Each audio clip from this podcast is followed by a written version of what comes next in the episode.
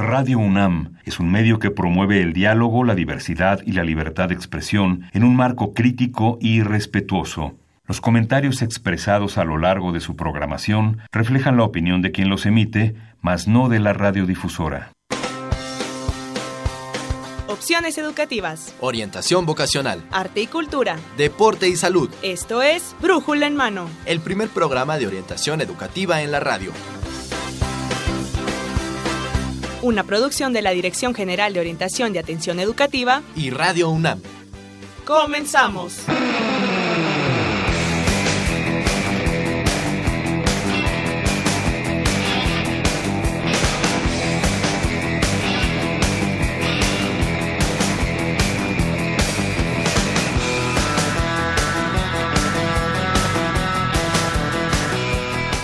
Hola, ¿qué tal? Buenos días y bueno, pues estamos iniciando este Brújula en mano del 20 de agosto del 2018 en un programa de eh, número 1154 de este Brújula en mano, llevándole a usted esta orientación educativa para que usted esté mejor informado esta mañana sobre estos temas. No se vaya, mi nombre es Marina Estrella y bueno, pues en este próximo brújula en mano que usted va a escuchar, vamos a tener información acerca de una nueva carrera que tiene la UNAM que se llama Ingeniería Ambiental. Así que no se vaya, no se vaya porque vamos a hablar sobre esta nueva carrera y también vamos a hablar de dos programas de servicio social a la cual, bueno, pues ustedes se pueden integrar si es que están buscando hacer un servicio social, un voluntariado. Bueno, pues estos dos programas que vamos a presentar en el programa Brújula en Mano eh, 1154, pues vamos a, hablar acerca de ello. Así es que no se, no se vaya, escúchenos. Y bueno, pues los medios de comunicación que tenemos con ustedes son pues a través del el correo electrónico. Nos puede eh, escribir a brújulenmano@hotmail.com nos puede ver a través de Facebook. Nos encontramos como brújula en mano en esta página de Facebook. Y bueno pues ahí también puede seguir esta transmisión o verla más tarde si es que ahorita ya usted no tiene tiempo de escucharnos, bueno, pues puede escuchar esta información más tarde a través de Brújula en Mano. Y en Twitter también estamos en arroba Brújula en Mano. Pero también queremos escucharlos, queremos que participe con nosotros y tenemos el teléfono 5536-8989 o el 5536-4339. Vamos a dar regalos, así es que pues nos puede llamar a estos teléfonos para que usted pueda llevarse tenemos aquí el video de la serie Maestros detrás de las ideas en el área de las humanidades. Y bueno, pues es un video muy interesante donde tenemos eh, eh, pues profesores de la talla de Santiago Genovés, del doctor Miguel León Portilla, de Octavio Rodríguez Araujo y de Arnaldo Córdoba. Así es que bueno, pues si ustedes quieren tener este video o este otro video también, Aquí tenemos otro, otro video de los grandes maestros detrás de las ideas, pero en el área de las ciencias. Y tenemos también entrevistas con eh, maestros como, eh, como el doctor Marcos Moschinsky, como el doctor Manuel Peinbert, como la doctora Silvia Torres, como el ingeniero José de Lerrán. Y bueno, pues si ustedes quieren tener estas entrevistas, bueno, pues síganos, llámenos 5536-8989 o escríbanos en nuestras redes sociales. Y bueno, pues vamos a iniciar este, este brújula en mano. Ya les prometimos que tenemos una nueva carrera. Así es que, pues nos vamos a nuestra primera sección. Orientación educativa. Bien, y en esta primera sección de orientación educativa tenemos con nosotros al doctor Enrique César Valdés, jefe del Departamento de Ingeniería Sanitaria y Ambiental de la División de Ingeniería Civil y Geomática. Bienvenido, ingeniero. Muchas gracias, muy buenos días. Eh, gracias otra vez por la invitación a Facultad de Ingeniería para hablar de la nueva carrera. Así es, y bueno, pues el doctor Enrique César Valdés es licenciado en ingeniería, es maestro en ingeniería ambiental y es doctor en urbanismo. Él ha coordinado estudios de impacto ambiental, así como estudios de riesgo ambiental y de diagnóstico de residuos sólidos, urbanos y residuos peligrosos. Y bueno, pues actualmente pues es el jefe del Departamento de Ingeniería Sanitaria y Ambiental, precisamente de nuestra Facultad de Ingeniería. Bienvenido, doctor. Muchas, muchas gracias. Y bueno, pues nos tiene esta nueva noticia que tenemos ya una nueva carrera en la Facultad de Ingeniería. Así es, a partir de la semana pasada, del miércoles 15, que fue aprobada por el Consejo Universitario, tenemos esta nueva carrera en la Facultad de Ingeniería, de lo cual estamos muy orgullosos pues es, es una gran noticia, ingeniero, porque bueno, pues es una, este, se están creando nuevas eh, carreras precisamente, pues para tener, eh, digamos, cubierta esa parte que no no está no, la teníamos más que en especialidad eh, la teníamos en, en maestría, pero ahora la tenemos en a nivel licenciatura para que más y más chicos se especialicen en esta área. Así es, eh, como bien dices Marina, pues eh, había sido su origen de esta, de esta área del conocimiento fue en el posgrado y actualmente eh, pues muchas universidades del mundo y nuestro país no es la excepción tienen esta carrera como carrera de licenciatura y por eso es que la Facultad de Ingeniería pues atenta a las necesidades de sus estudiantes pues está dando como nueva posibilidad de cursar esta carrera de licenciatura. Pero bueno, explíquenos eh, al auditorio de Radio Universidad Nacional y de nuestras redes sociales. ¿Qué importancia tiene la ingeniería ambiental? ¿Qué es lo que vamos a estudiar en esta carrera? Sí, claro, con mucho gusto. Bueno, pues eh, ante todo me gustaría eh, mencionar que la ingeniería en general es una profesión que aplica la ciencia para transformar los recursos naturales en máquinas, obras, procesos y sistemas. Y cuando dichas obras y procesos se usan para proteger al ambiente, entonces estamos hablando de lo que es la ingeniería ambiental, que tiene una importancia muy, muy grande. Tan solo les pongo un ejemplo.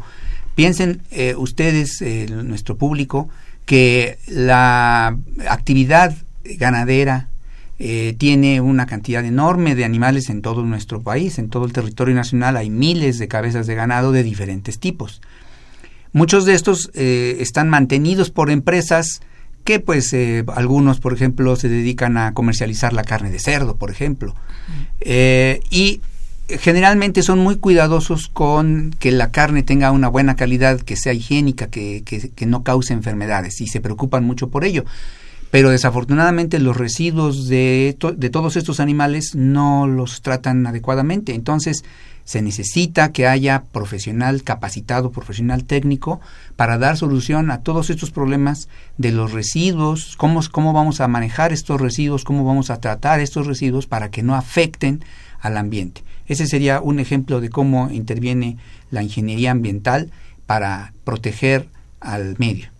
Así es, y bueno, pues eh, son dos, dos ramas eh, la ingeniería y también las ciencias ambientales, que bueno, pues ahora se unen para dar respuesta a este tipo de problemáticas y otras problemáticas, doctor.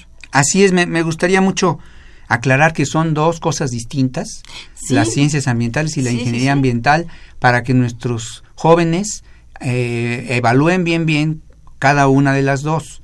Entonces, la, les comento, la ciencia ambiental tiene una fuerte relación con las ciencias sociales, con la geografía, con la economía, con la biología, eh, y eh, tiene una, una función de definir estrategias, estrategias para mejorar el ambiente a nivel de un territorio e inclusive podría ser de una nación.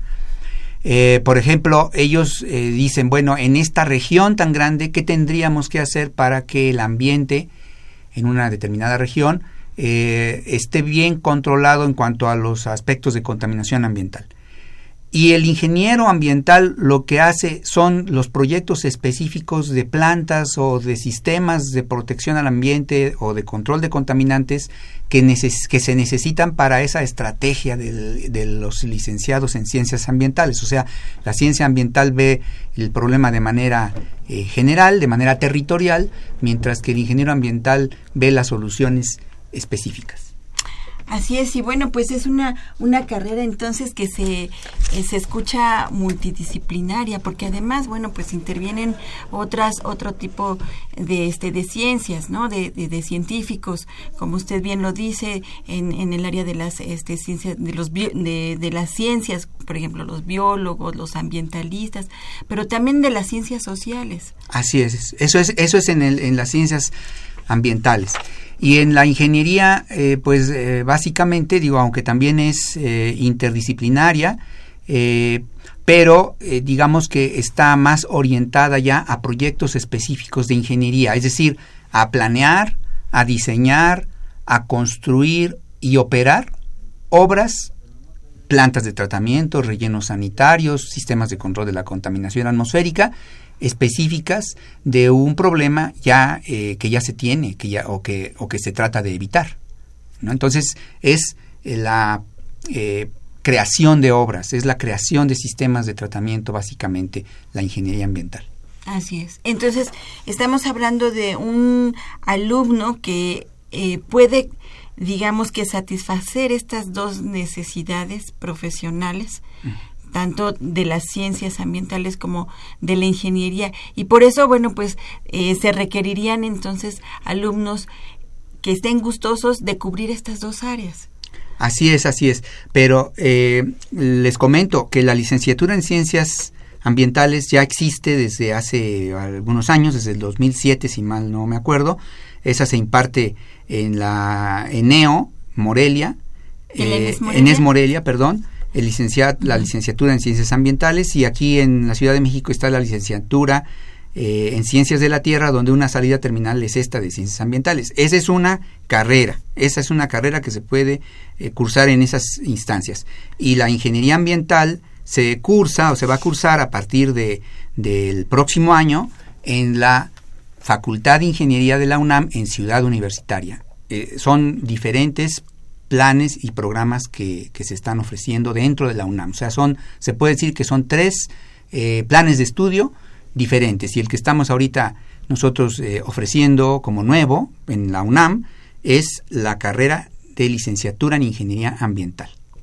Así es. Y entonces, ¿cuál sería el perfil de el aspirante a esta carrera, doctor?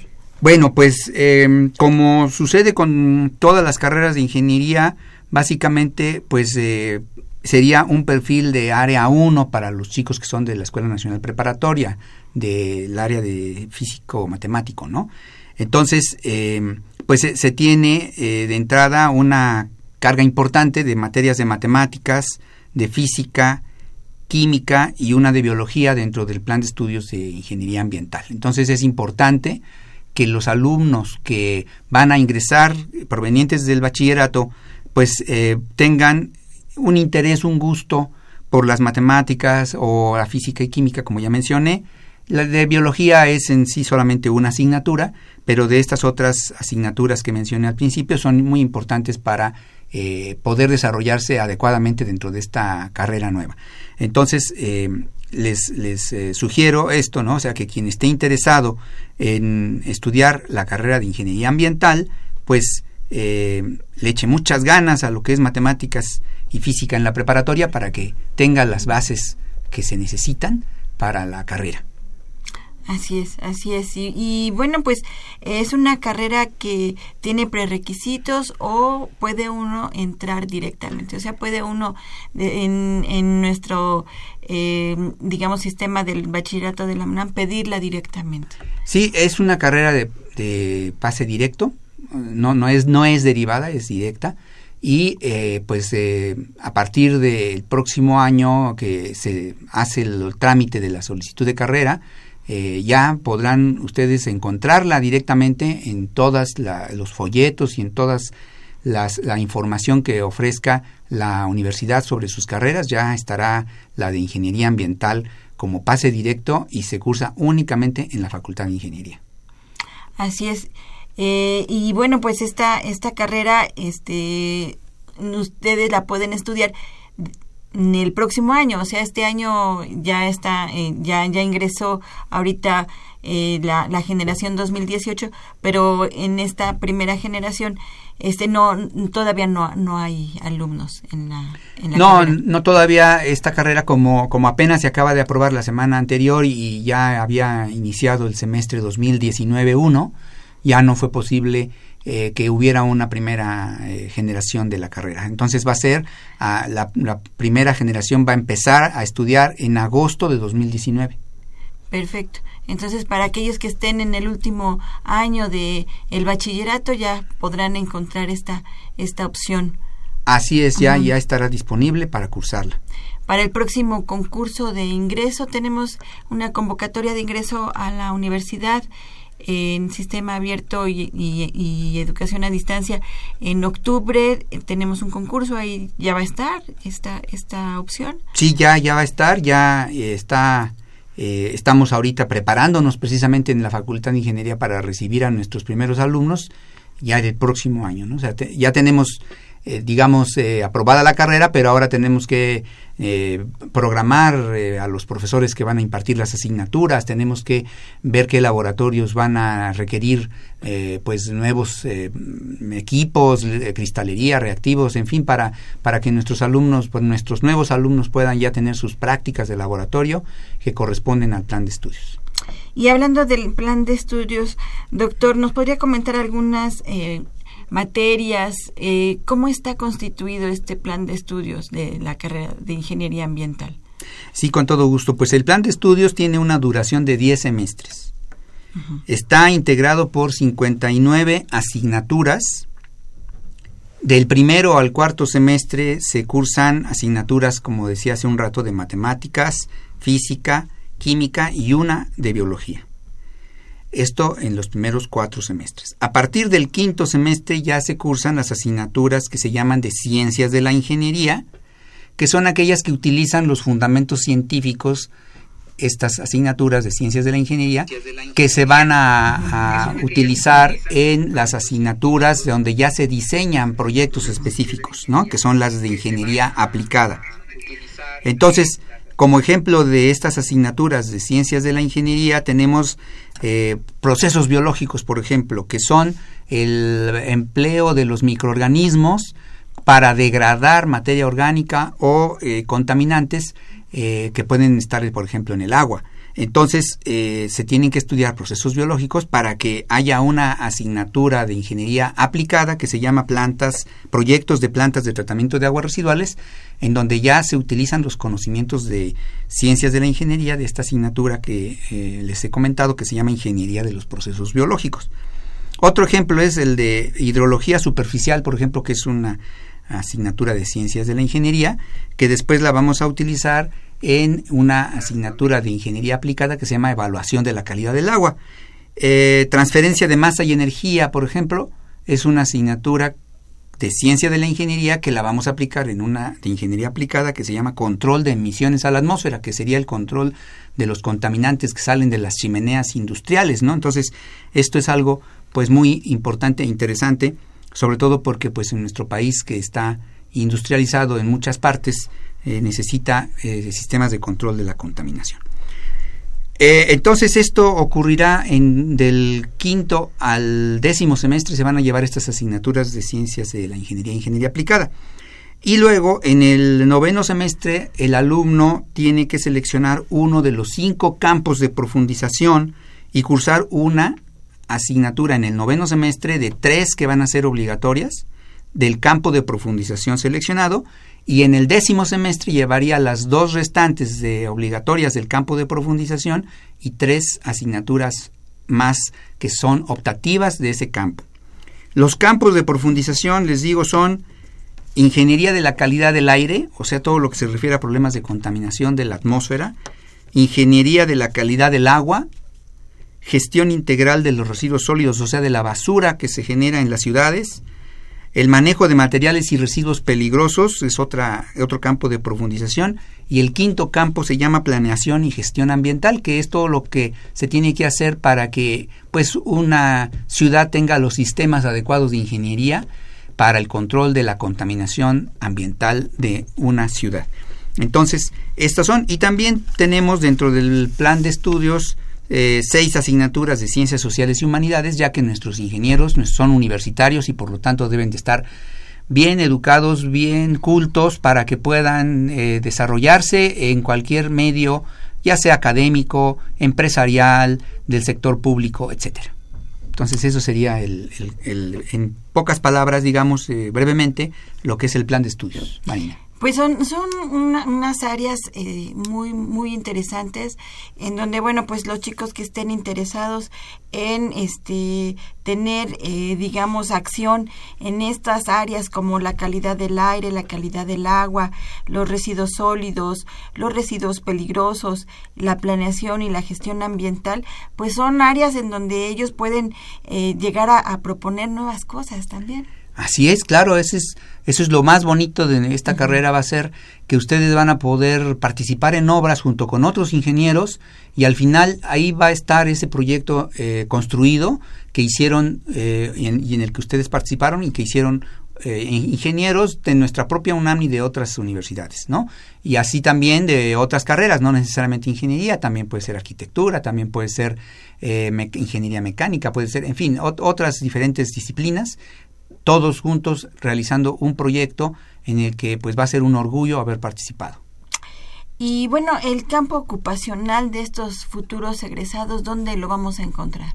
Sí, bueno, pues ya eh, mencionaba yo un ejemplo de inicio, pero desde luego, bueno, pueden trabajar en el gobierno los eh, egresados, en secretarías que tienen que ver con los temas ambientales como la, la Semarnat, por ejemplo, eh, como la Secretaría del Medio Ambiente aquí de la Ciudad de México, eh, pero también pueden trabajar en el sector privado. Y en el sector privado puede ser en organismos que operan los sistemas de agua potable y alcantarillado. ¿no? Por ejemplo, ustedes han visto que eh, pues tenemos una, un sistema de aguas de la Ciudad de México que opera plantas de tratamiento de aguas residuales, que opera plantas de tratamiento de agua para consumo humano. Allí también pueden ustedes trabajar eh, en el sector empresarial, en este caso del propio gobierno. Pero también pueden trabajar incluso fuera de las ciudades, por ejemplo, eh, apoyando a una minera para el manejo de los residuos de la minería. O se puede también trabajar eh, para petróleos mexicanos, por ejemplo, para Pemex, en un, en un proyecto de descontaminar algún derrame que haya afectado algún suelo. Entonces, en, estas, eh, en este tipo de actividades se requiere de la ingeniería ambiental para eh, hacer o implantar tecnología para eh, remediar contaminantes que han sido vertidos en el suelo o en las aguas de manera accidental. Entonces, esos serían algunos ejemplos de dónde participan los ingenieros o, van a participar los egresados de esta carrera. Bueno, pues en campo ocupacional hay. Mucho, mucho, desafortunadamente en los en los decenios pasados, eh, pues no eh, hemos podido todavía resolver la gran cantidad de problemas que se tienen en nuestro país, eh, tanto en las zonas urbanas como en las zonas rurales, de contaminación en, pues en todos los factores ambientales. Entonces, pues el trabajo, uno quisiera decir que están resueltos los problemas, pero la verdad es que hay una gran necesidad de este tipo de profesionales. Así es, y de la resolución de este tipo de problemáticas en estas áreas, ¿no? Tan importantes como es la calidad del agua, la calidad del aire, y bueno, saber qué vamos a hacer con esos residuos sólidos, con los residuos peligrosos, y bueno, pues hay una una gran esta, una necesidad muy grande. Así es, ¿no? Que este este egresado va eh, tiene eh, eh, tendría que venir a, resolver. Así es, eh, sería muy importante la participación de los jóvenes en este tipo de asuntos y que, que no les imponga las matemáticas, que no les imponga la física.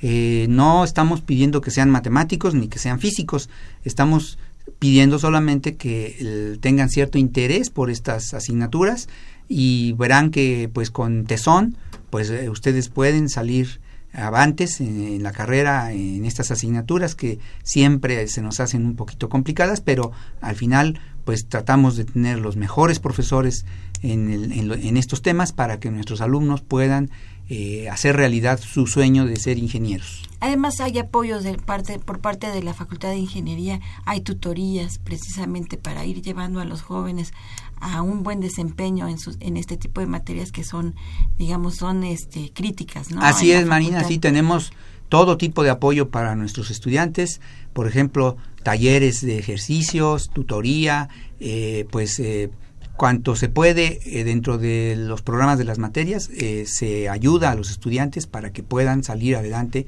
en estas asignaturas. Así es. Pues se nos acaba el tiempo, doctor Enrique César Valdés.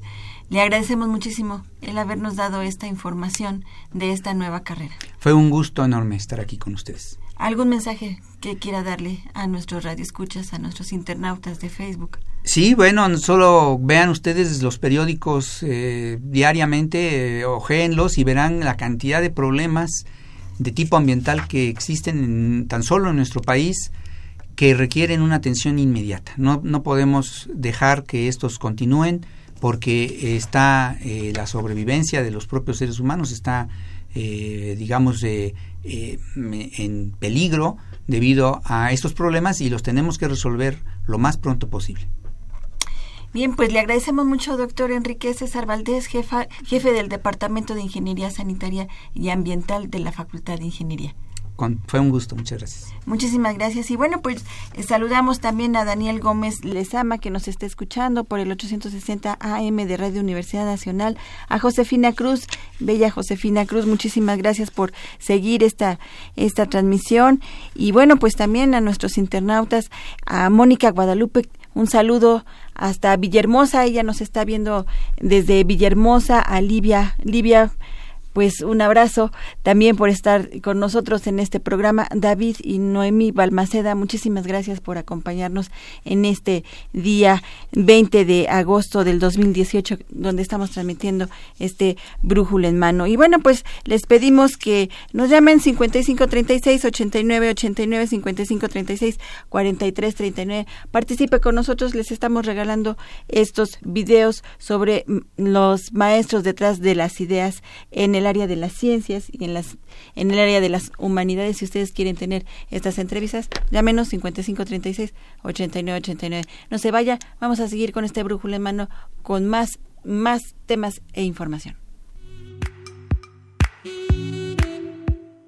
Ándale, dicen que la primera vez no hay riesgo. No te preocupes, se hará solo la puntita.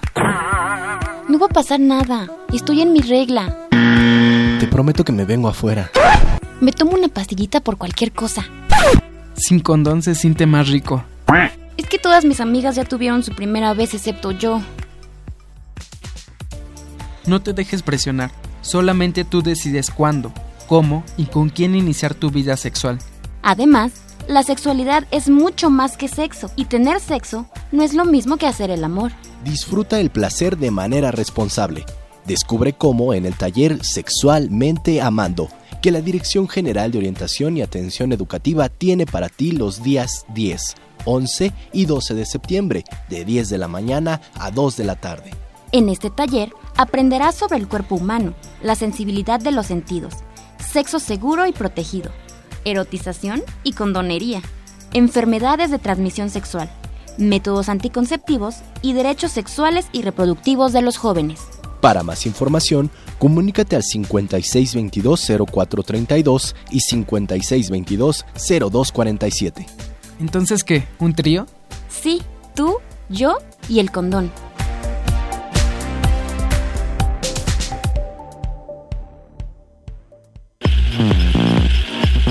Servicio social.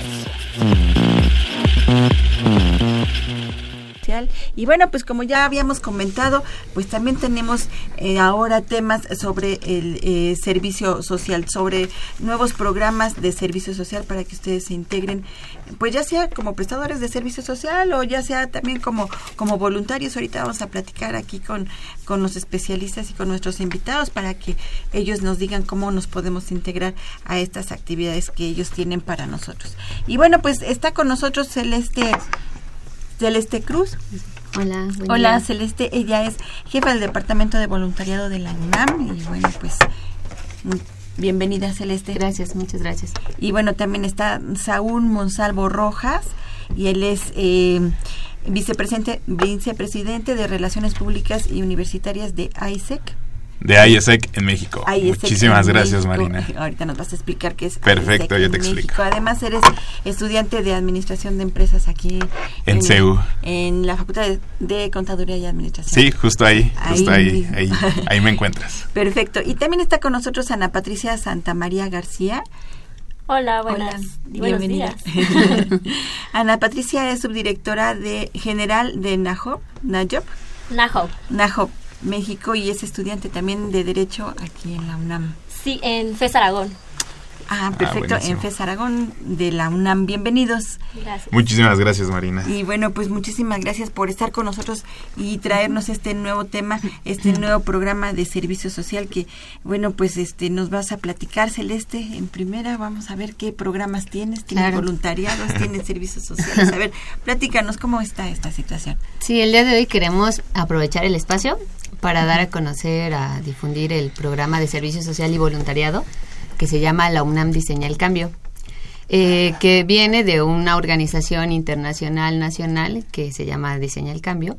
Estamos este, retomando su metodología de trabajo y la propuesta que estamos haciendo es que jóvenes de licenciatura eh, que, vayan a, estar en tiempo de realizar su servicio social trabajen y conformen equipos multidisciplinarios con jóvenes también del bachillerato.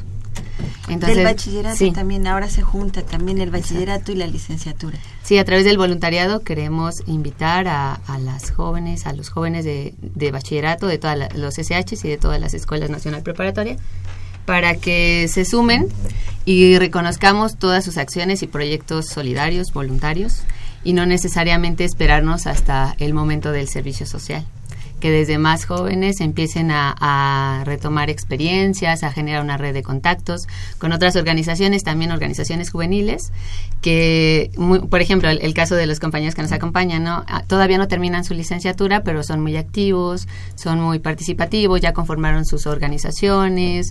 En el caso de Najob, hace poquito este, firmaron su acta constitutiva, entonces son como muy activos, muy comprometidos y por eso queremos que ellos también acompañen todo el proceso, que sea como un diálogo entre pares, para que también los jóvenes este, vayan teniendo más ánimos y alientos de, poder generar también sus propios proyectos al margen o con el apoyo de la universidad.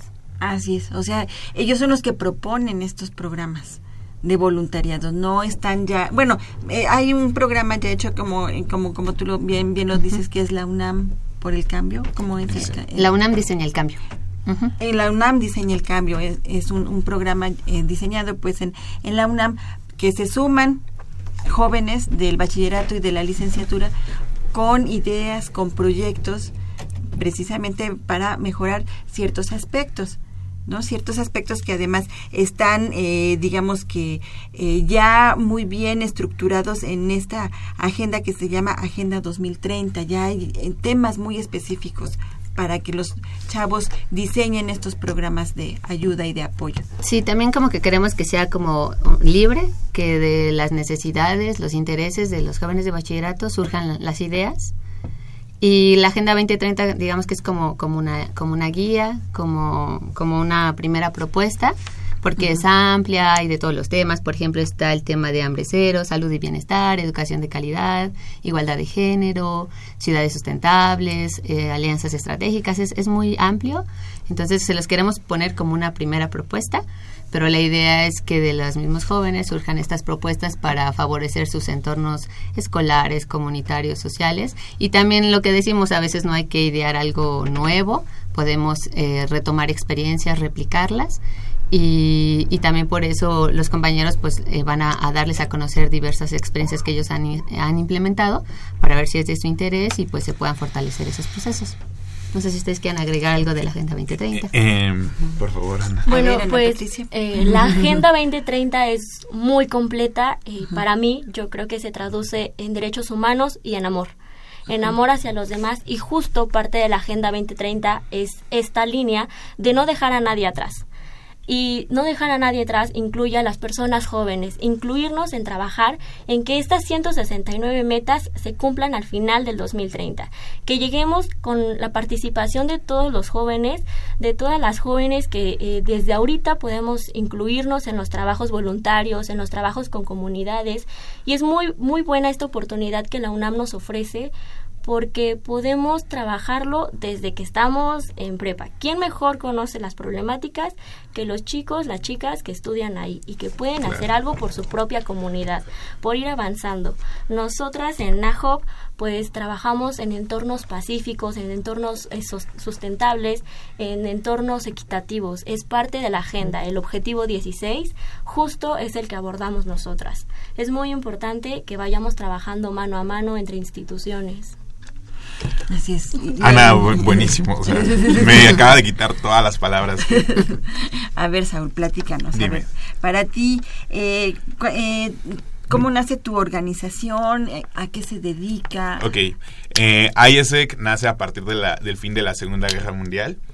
cuando pues las entre nacionalidades quedaban muchísimos resentimientos, muchísimos estereotipos, entonces nosotros dijimos como ¿qué podemos, bueno, no nosotros, obviamente las personas que fundaron ISEC dijeron, ¿qué podemos hacer para romper todo este tipo de estereotipos y que no vuelvan a pasar este tipo de conflictos? Entonces lo que, lo que hicimos fue, perdón por adjudicármelo, pero bueno, lo que hicieron en ese momento eh, fue pues fundar una organización en donde pudieran hacer intercambios entre países para conocer otras culturas, romper estereotipos y ver que no siempre nuestros representantes políticos representan a nosotros como, como sociedad, ¿no? Entonces, pues nació a partir de ahí, nosotros eh, llevamos pues más o menos 70 años haciendo esto y en específico en la UNAM llevamos 10 este año es nuestro décimo aniversario y lo que nosotros creemos o en lo que nosotros creemos es que a través de los jóvenes y a través del liderazgo o fomentarles el liderazgo a los jóvenes es como se puede pues diseñar el cambio, se podría decir, entonces, pues es lo que nosotros hacemos. Traemos a gente de otros países a México a que hagan proyectos sociales y de igual manera nosotros mandamos a mexicanos a otros países para que vayan a desarrollar proyectos sociales. Entonces, cuando acaban este tipo de experiencias, pues tú ya eres otro completamente, porque estuviste en una situación súper retadora en la que no estabas ni en tu casa ni con tu familia y trabajando por una problemática social, que siempre esa problemática social va enfocada a los objetivos de desarrollo sostenible de la ONU. Entonces, eh, eres otra persona completamente distinta cuando regresas a tu país y pues eh, la intención es que busques organizaciones, plataformas para poder pues hacer proyectos sociales que puedan solucionar una problemática pues social. Entonces es lo que nosotros hacemos a grandes rasgos. Yo sé que a lo mejor es mucha información ahorita, pero si quieren pueden stalkearnos en nuestras redes sociales. Ahí tenemos todo súper bien detallado para que puedan pues enterarse un poquito más de lo que hacemos. Pues sí, yo creo que sí. No, tendríamos, tendríamos que conocer más acerca de ISEC para ver cuáles son sus programas en específico. Sí, claro. Cuáles son. Este, ahorita nos vas a, seguir platicando más. Sí, Marina, si no, otro día me invitas y yo vengo. vengo aquí, nos echamos la hora. y bueno, pues a ver, platícanos. Eh, Ana Patricia, acerca de, de Nahum ya en, en, específico, qué es lo que están haciendo, cuáles son sus proyectos. Bueno, eh, nosotras somos una red multidisciplinaria, nos encargamos de trabajar proyectos eh, sostenibles, como te comentaba, trabajamos desde, desde varios enfoques. Creemos que juntando a varias personas que vienen de distintos contextos, de diferentes trabajos, podemos salir adelante. Como bien lo comentaba Celeste, realmente el, este mes firmamos nuestra acta constitutiva, llevamos trabajando dos años como colectivo, nos formamos y empezamos a trabajar que, con esta idea de seguir fomentando el liderazgo, de seguir fomentando un, un enfoque con valor humano en las personas, que se desarrollen, que se envuelvan en estos contextos donde puedan eh, ir surgiendo sus capacidades, donde puedan poner todas sus habilidades e ir incrementando todo lo que pueden lograr. Juntando esta parte de eh, las organizaciones, juntando la parte de instituciones públicas, juntando todas las instituciones que puedan haber a nuestro alrededor, cómo las personas jóvenes podemos seguir impulsando nuestras ideas, nuestros proyectos, todo, todo lo que puede conllevar nuestra comunidad. Y bueno, este estudiantes de, de dónde de, dónde están con ustedes. Tú eres de la Facultad de Derecho. Yo soy de la Facultad de Derecho. Bueno, eh, en nuestra red hay chicas de antropología, de la UAM, de pedagogía, de la UPN, de ciencias políticas, de la facultad, de, de la UNAM. Sí. Y, y desde, desde sus propios enfoques, a ustedes aportan algún algún conocimiento o algo. Claro, o sea, cada quien desde su perspectiva, desde los conocimientos que ya trae de la universidad y sus habilidades, vamos aportando para que este proyecto se sume, crezca y sea integral que tenga de todos los aspectos, ¿no? No olvidar como un punto que de pronto algo se nos va y decimos, híjole, es que esto no lo sé, ¿no? También tenemos ingenieros, ¿no? Tenemos un ingeniero eh, de ingeniería mecánica de, de, la facultad, una chica de ingeniería industrial de UPIXA, eh, también, ¿no? Es convivir con diferentes eh, sectores, diferentes instituciones también diferentes instituciones y diferentes sectores. ¿A dónde han llevado estos proyectos? Trabajamos con el Instituto de la Juventud de la Ciudad de México. Eh, realmente pues ahí nos conocimos, fue una fortuna y empezamos a trabajar. Empezamos a trabajar con México Unido contra la Delincuencia, eh, una asociación civil que también trabaja temas de cultura de la legalidad, de entornos pacíficos.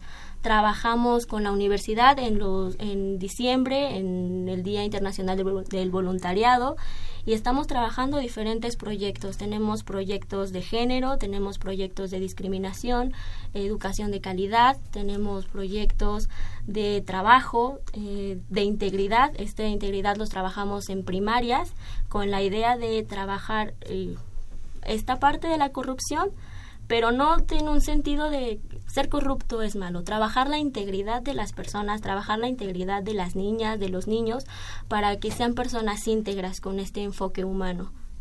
¿Y este, este programa cómo te ha ayudado a ti, tanto en lo personal como en lo académico? ¿Cómo has llevado este conocimiento, esta experiencia, por ejemplo, para este, tus materias en, en, derecho? ¿Te ha servido, te ha ayudado integrarte a este tipo de, de acciones, de actividades para que, bueno, los este, puedas, eh, digamos, en tus estudios eh, tener otro, otra visión, otro enfoque? La verdad es que a mí me ha cambiado totalmente. Empezar a trabajar con proyectos, con comunidades, con proyectos jóvenes, me ha hecho totalmente eh, el cambio, tanto en mi vida profesional, ya académica, como personal. En este apoyo que recibí por parte de mis compañeras de, de rodearme con estas personas que tienen el mismo eh, gusto y la misma pasión por ayudar bueno, ahorita integro, eh, soy parte del Consejo Joven de la Ciudad de México, del primer Consejo Joven. Entonces, ir creciendo en esta idea de que no solamente soy yo, no solamente es mi comunidad, no solamente soy yo y, mis amigos, eh, que esta pequeña comunidad, sino son todos aquellos que me rodean, ha hecho que quiera avanzar más, que quiera hacer más por las personas que están integrando mi comunidad, que están integrando la juventud, querer apoyar e impulsar. Eh, estoy muy emocionado con derechos humanos, que es pues ya mi área de especialidad eh, internacional que elegí en la facultad justo por esto, porque lo que mencionaba de, de, los objetivos de desarrollo sostenible es impulsar los derechos humanos, no dejar uno atrás, todos son importantes e ir apoyando cada uno, cómo vamos a ir poniendo lo que se necesita para que crezca, para que no se quede atrás, para no olvidarlo para la gente que está interesada en este en este tema dónde las pueden localizar dónde pueden tener más información sobre eso en redes sociales en Nahob en Facebook así nos encuentran. Pueden eh, enviarnos un mensaje. Con gusto les respondemos les damos información sobre si tienen un proyecto que quieran empezar a trabajarlo, bueno, lo trabajamos, empezamos a vincular, a impulsarlo con otras áreas de, de oportunidad eh, podemos incluirlos en voluntariados eh, que generen el cambio, que sean agentes operativos, si quieren un curso, si quieren un taller, que vayamos a la escuela, a su escuela a dar un taller, podemos hacerlo. En, redes sociales nos pueden encontrar en NAJOB, en Facebook. Y ¿Qué se escribe como? N-A-J es Naj, en maya significa casa, eh, esta idea de, de, nuestro hogar donde crecemos. Eh, y Hub, espacio, H-U-B, es concentrador.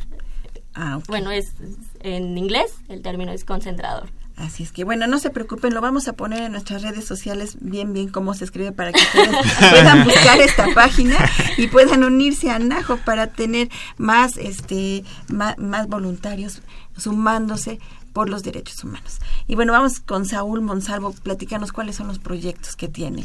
Eh, bueno, en IESEC, eh, algo que me, se me pasó decir es que estamos presentes en las mejores universidades del país, entonces, por supuesto, en la universidad estamos presentes, eh, pero también estamos presentes en instituciones como el IPN, en ITAM, en TEC de Monterrey, entonces nuestra intención es que cada de nuestros comités haga proyectos sociales enfocados a los objetivos de desarrollo sostenible. Actualmente estamos corriendo un proyecto que se llama Visa, es Vive Saludable, entonces lo que nosotros hacemos es traer a gente de otros países a que vengan a platicar con los chicos de primaria para que puedan fomentar pues eh, el buen comer, ¿no? Sabemos que en México pues somos el, el país eh, número uno en obesidad, entonces nosotros queremos hacer una, más bien estamos haciendo una campaña preventiva en la cual pues a través de este proyecto nosotros desde la niñez fomentamos esta cultura de, de buen comer, de, de que tenemos que comer pues racionalmente eh, y pues bueno, todo lo que implica en esos términos. También tenemos otros proyectos en, en asilos de ancianos en donde pues eh, tal cual es ayudar eh, tanto en cuestiones administrativas como en cuestiones de logística, como en cuestiones humanas, psicológicas a las personas que están, se encuentran ahí. Y bueno, estamos ahorita muy muy emocionados por trabajar con, con Celeste, con el área de servicio social, en cuestión de diseño el cambio, que si quieres ahorita te platicamos todo lo que hacemos o los planes que tenemos para este proyecto. A ver, platícanos de una vez, Celeste. Sí, ahora la verdad es que en las pláticas informativas nos fue muy bien, hubo bastante participación. Eh, ya hasta ahora nos han confirmado cerca de 90 universitarios que quieren hacer algunos servicios social, otros voluntariado. Y de principio, pues eh, ya próximamente estamos este, arrancando con la capacitación inicial. Nos van a acompañar de esta organización internacional, nacional, que se llama Diseña el Cambio, para que ellos se apropien la, la metodología, que es muy sencilla, son cuatro pasos, que siente, piensa, haz y comparte. ¿No? Esta idea de hacemos y, no compartimos, entonces no socializamos esas experiencias y siempre es importante intercambiarlas. Y bueno, a partir de ahí es que los compañeros de, aparte de NAHOB y de IESEC, hay otra organización juvenil que no nos puede acompañar, pero que también va a estar durante el proceso, que se llama My World.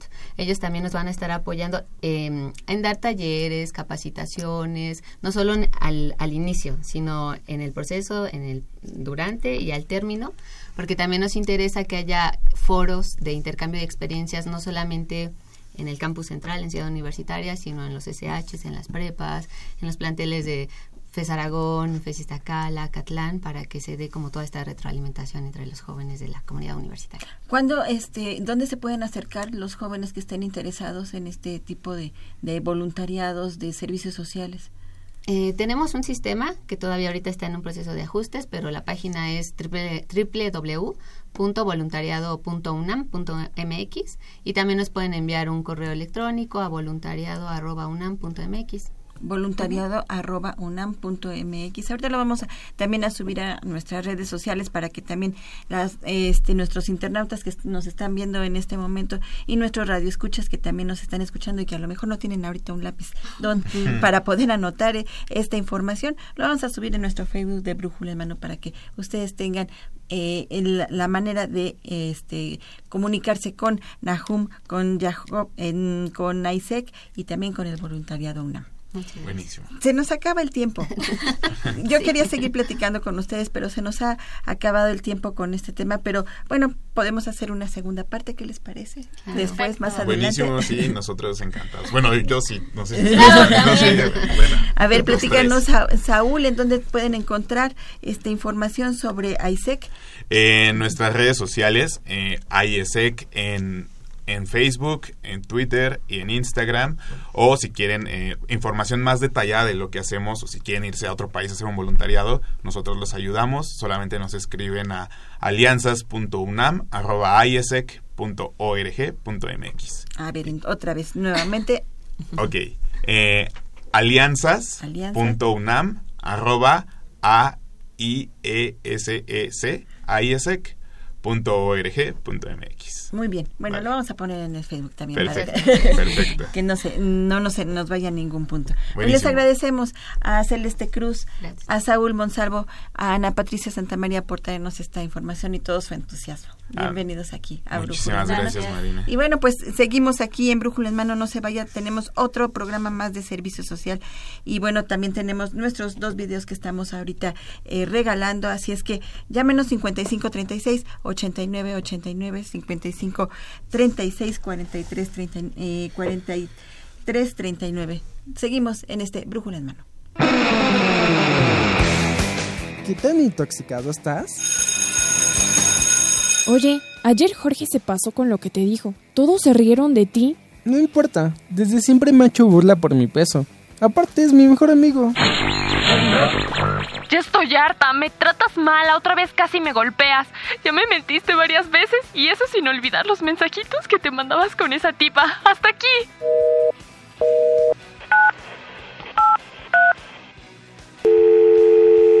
Bueno, perdóname mi amor, no estaba pensando. Yo sé que vas a cambiar porque me amas. ¿Me perdonas? Oye mami, ¿puedo salir en la noche a una fiesta con mis amigos de la facultad? Ay, mi amor, habíamos quedado que hoy es sábado de películas. Pero si quieres ir, pues ahí tú ves. No mami, mejor me quedo contigo. ¿Te suena? Este taller es para ti, Dependencia Emocional, que imparte la Dirección General de Orientación y Atención Educativa. ¿Cuándo? 20, 22, 24, 27, 29 y 31 de agosto, de 13 a 16 horas. Para más información, consulta los teléfonos 5622-0432. O acude directamente al edificio de la DEGOAI, entre la Facultad de Arquitectura e Ingeniería, frente a las islas. No seas tóxico.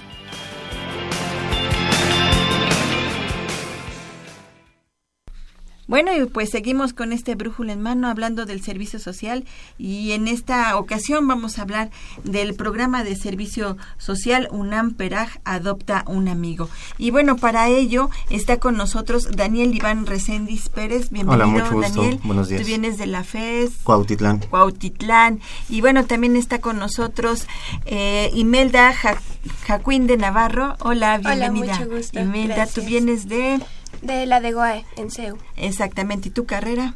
Soy pedagoga. Eres pedagoga de la Facultad de Filosofía y Letras. Exactamente. Pues bienvenida Imelda y también Raúl Eric Escareño Godínez. Hola, buenas tardes, buenos días. ¿no? Hola Raúl y bueno pues también vienes de, eh, de la UNAM, De la de Guay, ajá, yo soy psicólogo, igual de ahí, de la Facultad de Psicología. de la Facultad de Psicología de en Ciudad Universitaria y bueno todos ellos participan en este programa de servicio social UNAM Peraj Adopta un Amigo en donde ustedes son tutores que son de niños de primaria.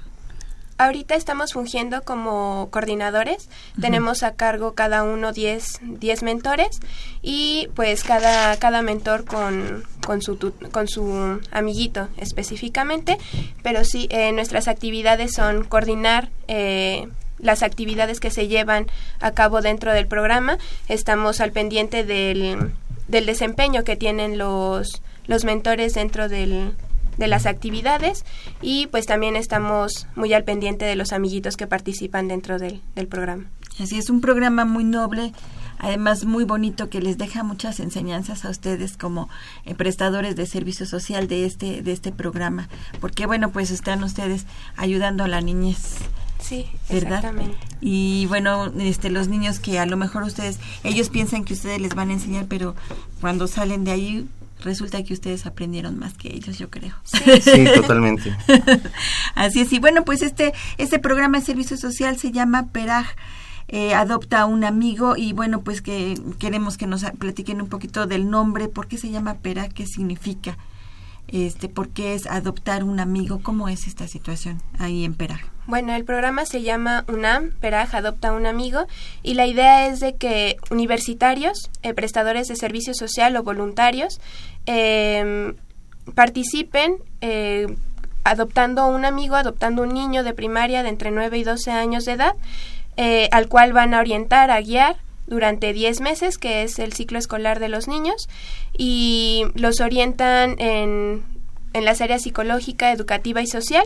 Estamos trabajando con ellos eh, dos, tres días a la semana, depende de la, Sí. de la, del, De la facultad. de la sede en la que estemos, pero la idea es adoptar un amiguito, guiarlo y que tenga la idea, la aspiración de llegar a ser un universitario, que de hecho este ciclo vamos a tener en la de GOAE dos, dos tutores que fueron eh, niños Peraj ah, en, En el en programa programa piloto. piloto.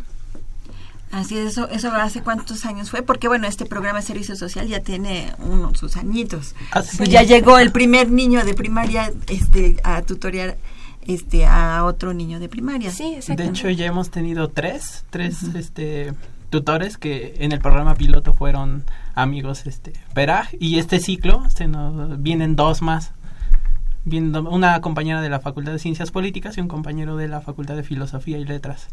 Pero además es- eso es muy bonito porque eso quiere decir que el trabajo que ustedes hacen eh, e hicieron con estos con, con estos amigos ha, re- ha tenido frutos no porque eran este los niños que llegan de, de, tengo entendido eh, de, la primaria bueno pues son este guiados por ustedes y bueno pues eh, si llegan con algún problema este personal o académico en PERAC bueno pues van resolviendo un poco esta esta problemática y, y los motivan tanto que pues de ser niños eh, con algún problema académico ya ahora son universitarios Exacto. y eso es lo bonito no de, del resultado que tiene PERAC el trabajo de PERAC con, con estos niños ¿Cuál- ¿Qué, ¿Qué niño, qué tipo de niños llega? ¿Cómo llegan los niños de primaria a ustedes, a, a la UNAM? ¿Cómo llegan? Pues se hace una selección, se platica con los directores de las escuelas aledañas a las facultades y los profesores de cuarto, quinto y sexto son quienes, eh, pues por así decirlo, hacen una selección de los niños que podrán entrar al programa. Aparte de eso, también tiene que ver mucho pues el boca a boca que se hace de generaciones anteriores o incluso entre las mamás de los niños, que son quienes pues dan la aprobación y quienes invitan a los niños a que asistan a este tipo de actividad. Los niños, por ejemplo, si son muy tímidos o si son demasiado energéticos, dentro de las actividades que vamos haciendo en el PERAG, son actividades lúdicas, pedagógicas, actividades recreativas y deportivas que ayudan al niño a ser una persona más estable física y mentalmente. Y eso también pues ayuda a los a los mentores a tener pues una mejor cohesión social dentro de todo el ámbito. Así es. Y bueno, pues ahora en, en este programa de servicio social también tienen, tienen voluntarios. ¿Por qué voluntarios? Este, eh, ¿Cuál es la característica de estos voluntarios en el programa PERA? Bueno, hay chicos universitarios que se acercan voluntariamente a querer participar dentro del programa. Como ya lo hemos mencionado, es un programa muy noble. Entonces, pues hay quienes se acercan eh, con toda la intención de apoyar a la niñez eh, y participar en el, en el programa sin, sin recibir nada a cambio. Es un, es un programa muy enriquecedor. Y Aparte es multidisciplinario porque eh, tenemos gente pues, de distintas facultades, ¿no? Aceptamos prácticamente de todas las carreras y muchas muchos tutores mm, les gusta tanto el programa que repiten, repiten ciclo. Así es, así es, porque bueno, ¿qué es lo que se llevan ustedes o qué es lo que se han llevado de este programa PERAC, tanto en lo personal como en lo académico? Pues en lo personal, principalmente el saber que estás ayudando a un niño, pues que está tal vez en situación de riesgo de dejar la escuela, a que tenga una motivación para ello. Por ejemplo, en mi caso yo fui voluntario del, del programa y creo que eso cambió mi vida por completo. O sea, el, el conocer a personas de distintas carreras, el estar conviviendo con los niños, haciendo las actividades, sabiendo que hay alguien que, que me ve como su ejemplo, me ayudó a ser pues mejor persona y pues ahorita eh, como coordinador voy a buscar hacer lo mismo con los nuevos mentores. Así es, en tu caso. Sí, pues en mi caso creo que hubo un crecimiento tanto personal como profesional. Aprendemos muchísimo tanto de los amiguitos como del resto de los mentores. Como mencionábamos, es un programa multidisciplinario en el que nos encontramos trabajando con, con mentores de, de distintas áreas por lo que pues estamos aprendiendo, estamos aplicando conocimientos que ya adquirimos durante la carrera y aparte estamos adquiriendo de esta multidisciplinariedad que se encuentra dentro del programa y pues hay un crecimiento impresionante y también dentro del crecimiento personal. Pues yo creo que ahora soy una persona mucho más sensible, una persona mucho más consciente de la situación que vive el país en cuanto a la niñez y pues que por eso he decidido quedarme otro ciclo más eh, dentro de PERAG porque el, el aprendizaje es impresionante. Así es. vamos a hacer una, una pequeña pausa eh, en redes sociales y bueno, nos vamos a despedir al aire del 860 AM de Radio Universidad Nacional, no sin antes dar eh, el resultado de, nuestro sorteo de los dos eh, videos que estamos regalando y bueno, pues platícanos un poco, Raúl, quiénes son los ganadores de estos videos. Ok, eh, bueno, el primero es Aurelio García Araujo. Alcántara. Alcántara, perdón. y la segunda, el segundo ganador. El segundo es Rodolfo Martínez. Rodolfo Martínez, muchísimas gracias a ellos que nos hablaron y que estuvieron con nosotros en esta transmisión. Y bueno, despedimos nuestra transmisión al aire en Radio Universidad Nacional, no sin antes agradecerle en los controles técnicos a Socorro Montes en la producción eh, de TV y en la producción de la de, de radio, a Daniela Muñiz, a Emiliano Cárdenas y a Miguel González en la realización y producción general, a Saúl Rodríguez Montante. Y bueno, se despide de estos micrófonos Marina Estrella y los invitamos el próximo lunes a que nos sigan escuchando. Siga en esta gran emisora que es Radio Universidad Nacional. La Dirección General de Orientación y Atención Educativa y Radio UNAM presentaron Brújula en Mano, el primer programa de orientación educativa en la radio.